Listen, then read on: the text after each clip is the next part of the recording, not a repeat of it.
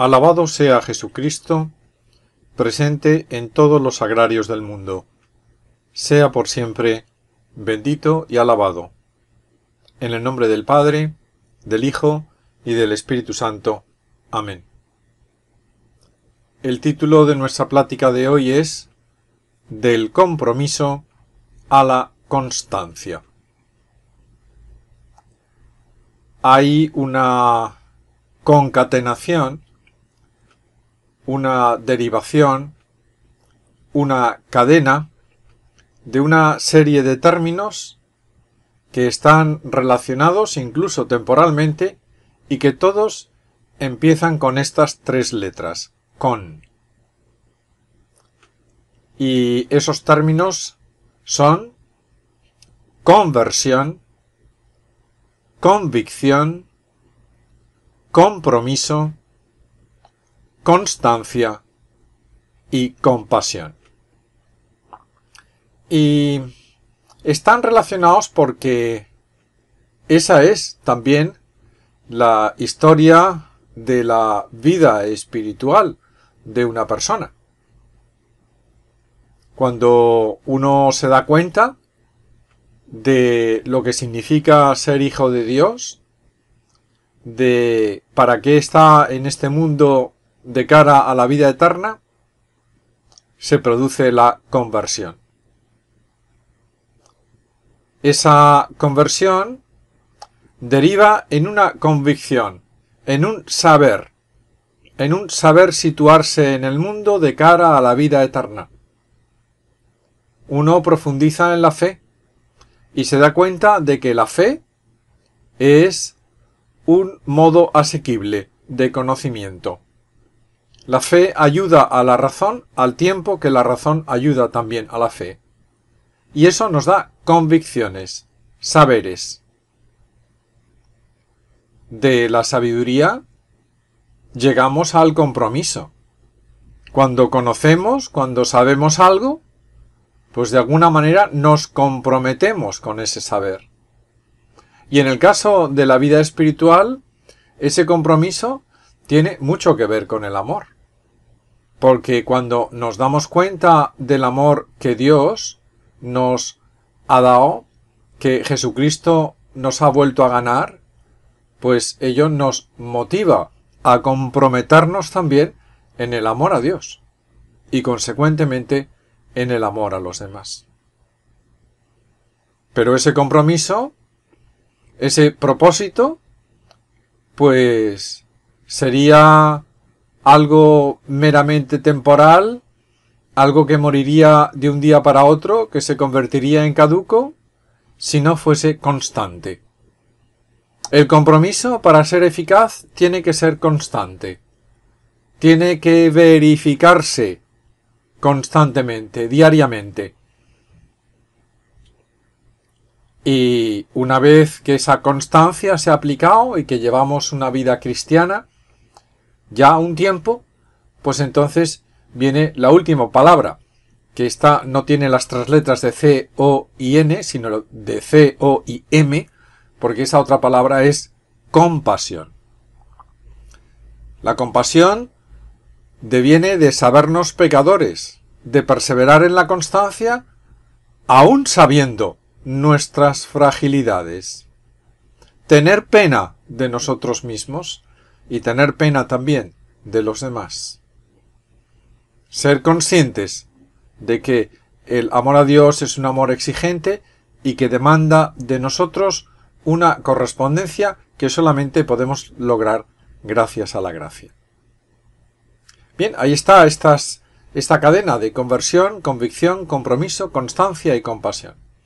Y de toda esta cadena vamos a centrarnos en lo que, a nuestro juicio, nuestro tiempo, la época en la que vivimos, pues demanda más, y es la relación entre el compromiso y la constancia.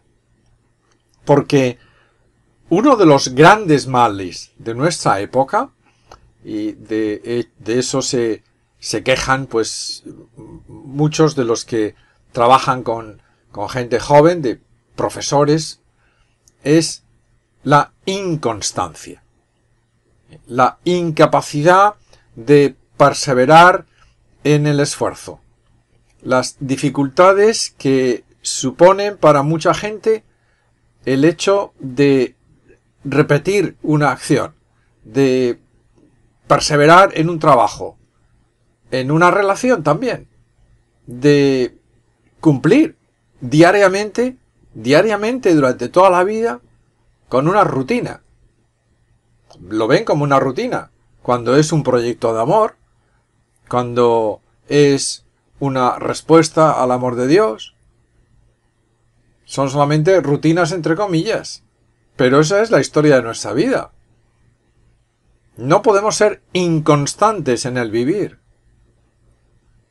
Notamos también que en nuestra época se produce un cambio continuo en muchas personas. Hay un vértigo de cambios. Continuamente estamos cambiando. Nos gusta probar todo.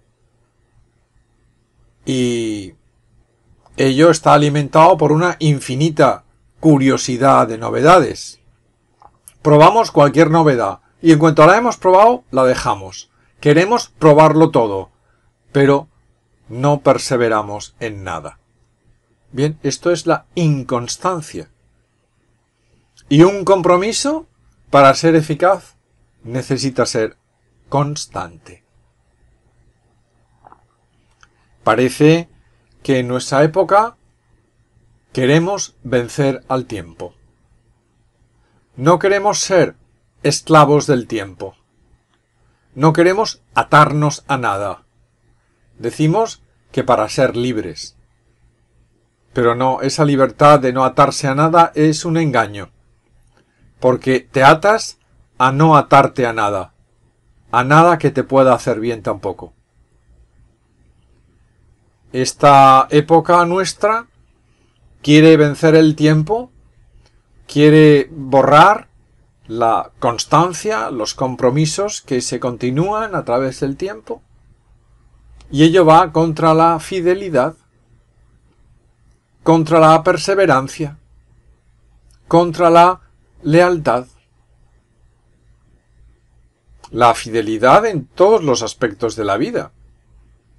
Y lo observamos también en la gran cantidad de matrimonios que se rompen después de haberse prometido fidelidad. Perseverancia también en la vocación. ¿Cuánta gente que se compromete con Dios y después no persevera? Lealtad a un, perdón, lealtad a un ideal, lealtad, lealtad a unas personas. Vemos que la lealtad pues no prima tanto entre los valores de la vida pública como antaño. Y consecuentemente vemos a nuestro alrededor, y también lo vemos desgraciadamente en nosotros mismos, que coleccionamos comienzos. No ponemos las últimas piedras. Nos gusta mucho la inauguración de obras, pero no la culminación de las mismas. ¿Qué nos pasa? ¿Somos tan malos? Bueno, podemos excusarnos diciendo que no somos avaros, pero sí que somos consumistas. Tiramos cosas sin usar, recién probadas. Somos adictos al consumo y el consumo implica estrenar novedades continuamente. Y alguien nos dirá, no, no, si aquí sí hay perseverancia. Lo que pasa es que queremos perseverar en el cambio. Vaya una contradicción. Hay ahí una doble vida. No nos damos cuenta. A, veces no nos damos cuenta de esto, pero... Pero es verdad, hay una doble vida.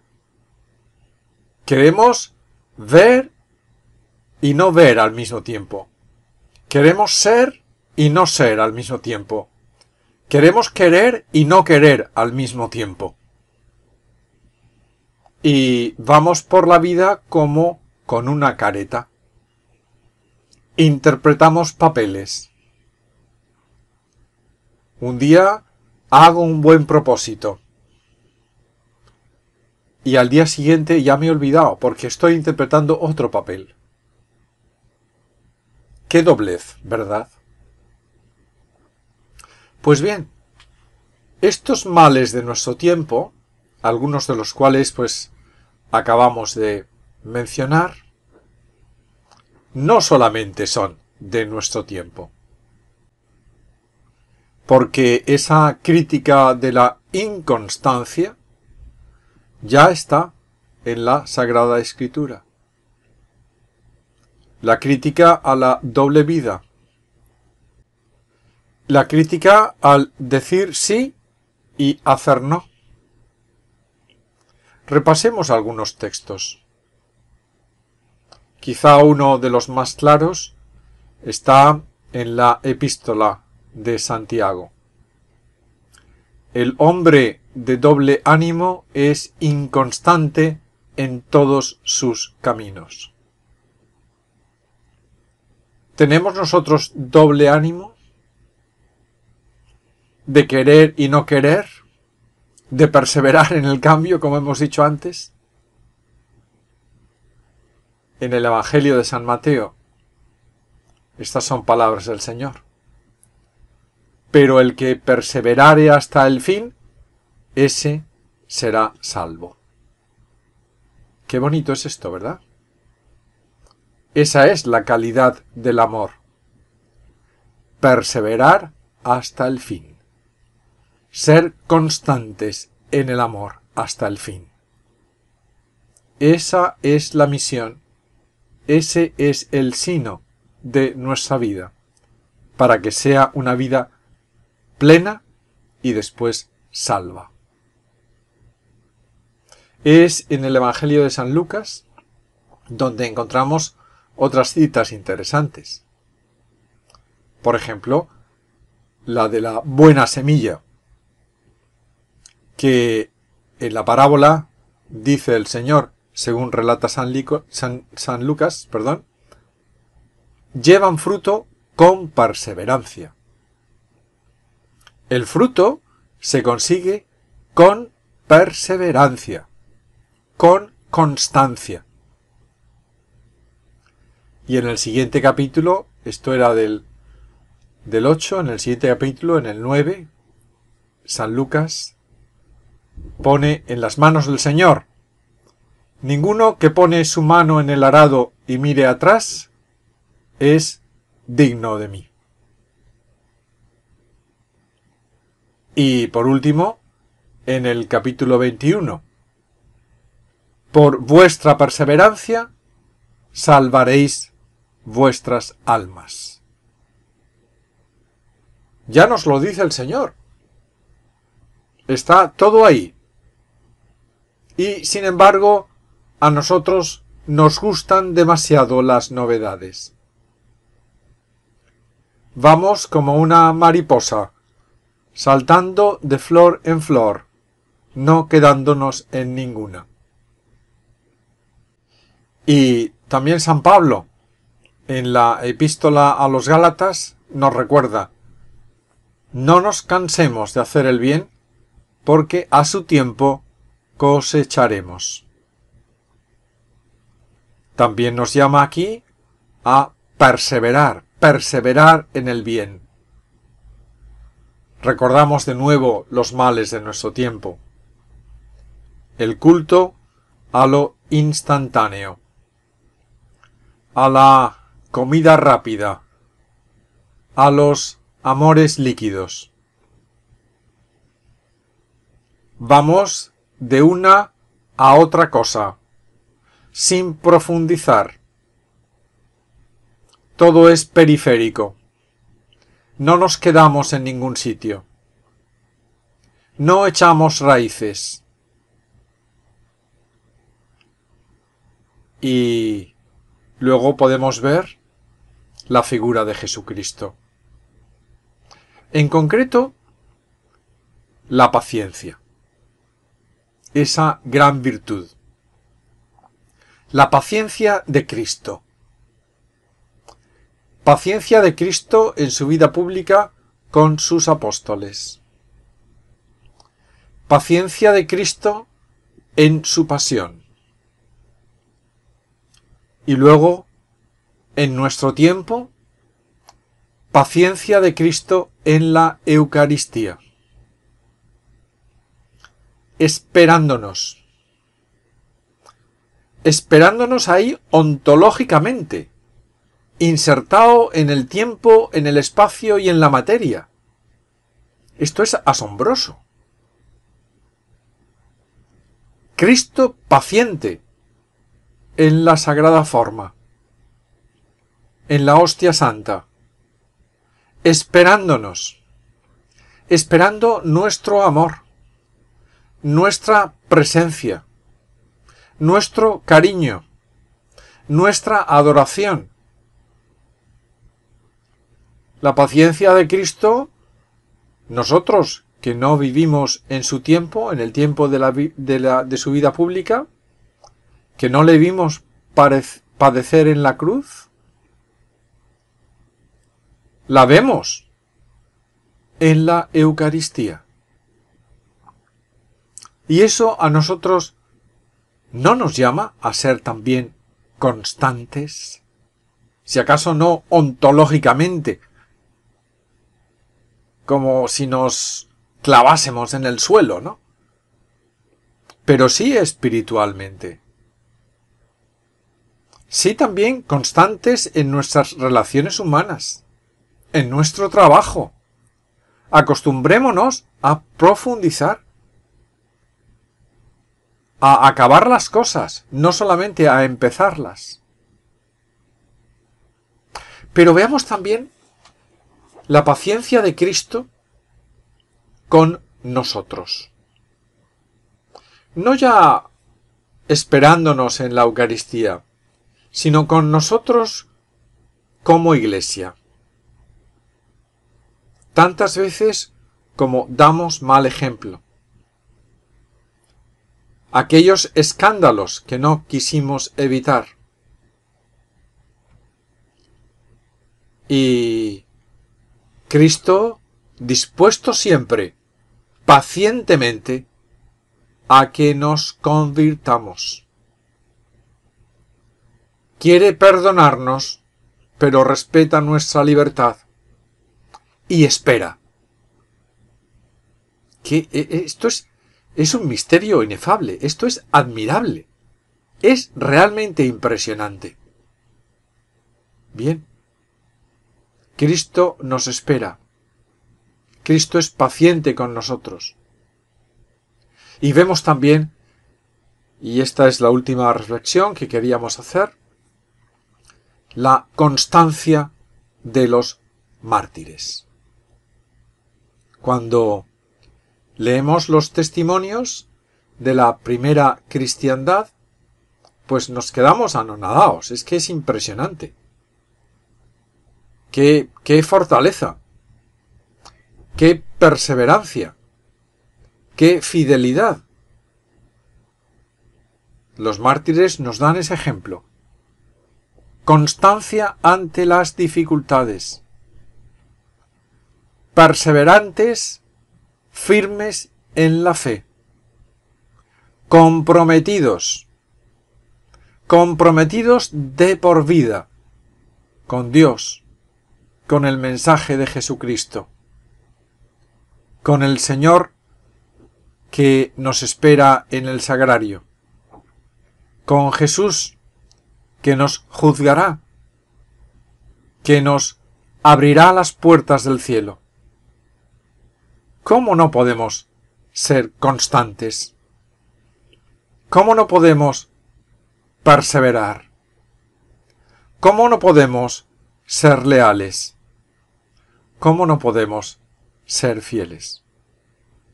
Pidamos al Espíritu Santo la gracia de serlo. Y como sabemos que nos va a ayudar, ya desde ahora le damos gracias. Te damos gracias, oh Dios Espíritu Santo, por las luces recibidas meditando estas reflexiones, y te pedimos ayuda para sacar propósitos operativos de mejora como verdaderos hijos de Dios.